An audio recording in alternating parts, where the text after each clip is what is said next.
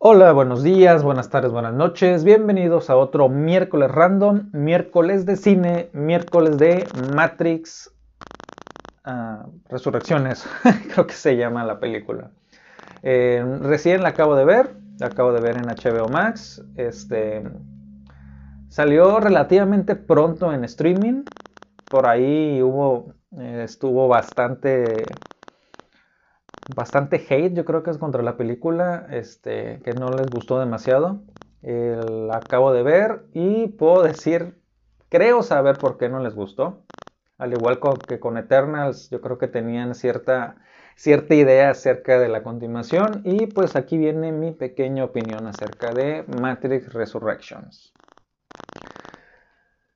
Para empezar, eh, yo creo que buscaban atacar la nostalgia de los reboots, de las eh, continuaciones de películas y series ochenteras, noventeras, todo lo que ha estado pasando recientemente, que pareciera que a la industria del cine se le están terminando las ideas acerca de qué nuevo que hacer. Pero de entrada yo sentí que la película fue una parodia sobre ellos mismos, eh, tanto actores, directores en general eh, hay una frase importante. Bueno, de entrada manejan todo como si hubiera sido un juego de video. Digo, alerta spoilers, perdón, si hay alguien que no la ha visto todavía. Pero pues ya, ya estuvo en cines, ya casi acaba de salir en streaming en esta semana. Intentaré no hacer tantos spoilers, pero en la mayoría de, la red de internet ya está lleno de spoilers, ¿no? Así que me disculpa si hay alguno que no lo haya visto. Eh, como comentaba, lo están haciendo ver como que todo fue un videojuego las tres primeras entregas y piden una cuarta entrega y dicen, no, pues Warner quiere la continuación, haciendo entender como que también fue presión de Warner decir, hoy nos estamos quedando atrás con esto de los reboots, de las continuaciones, hay que sacar algo. Oye, pues a Matrix nos fue bien, pues, ah, sabes que otra cuarta parte. Este, y pareciera que es un intento de queja por parte de los directores de decir, pues me dijeron que lo hiciera y si no lo hacía yo, lo iban a hacer de todas maneras. Así que pues lo hago yo. Y no sé, quisieron jugar demasiado con, la nostalgia, usando material de archivo, recreando escenas, recreando diálogos, haciendo parodias sobre el, el hecho de que Keanu Reeves pareciera nunca envejecer. No sé, siento como que quisieron, quisieron este, intentar estar jugando con lo que es real contra lo que no es real en una película donde sabemos que así es la, la, ficción.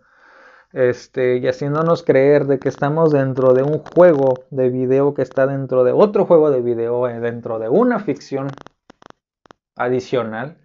Entonces, pues no, no, no, no estuvo tan, no sé, siento como que, no, que no, no gustó ni a los fans de Matrix, ni te va a servir para atraer a nuevos, a nuevos fans a la era Matrix, ¿no? O sea, como que fue un proyecto, pareciera que fue un proyecto que, bueno, pues quieres que lo haga, lo voy a hacer. A ver cómo sale, y pues no salió.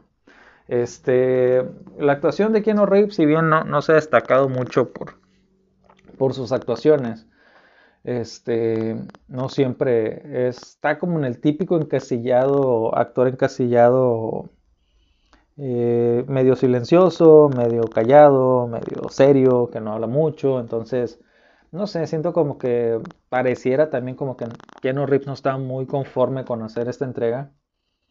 Este, Carrion Moss también un poco, no regresó Lauren Finchburg, no regresó Hugo Webbing, este, no sé, siento que es que es raro poder este, definir y encontrar un punto, un punto de partida en, algo que estuvo tan mezclado, algo tan, no sé, es pareciera que estuvieron brincando muchas situaciones, muchos, haciendo muchos saltos que, que pareciera que explicaban todo y al final no explicaron nada.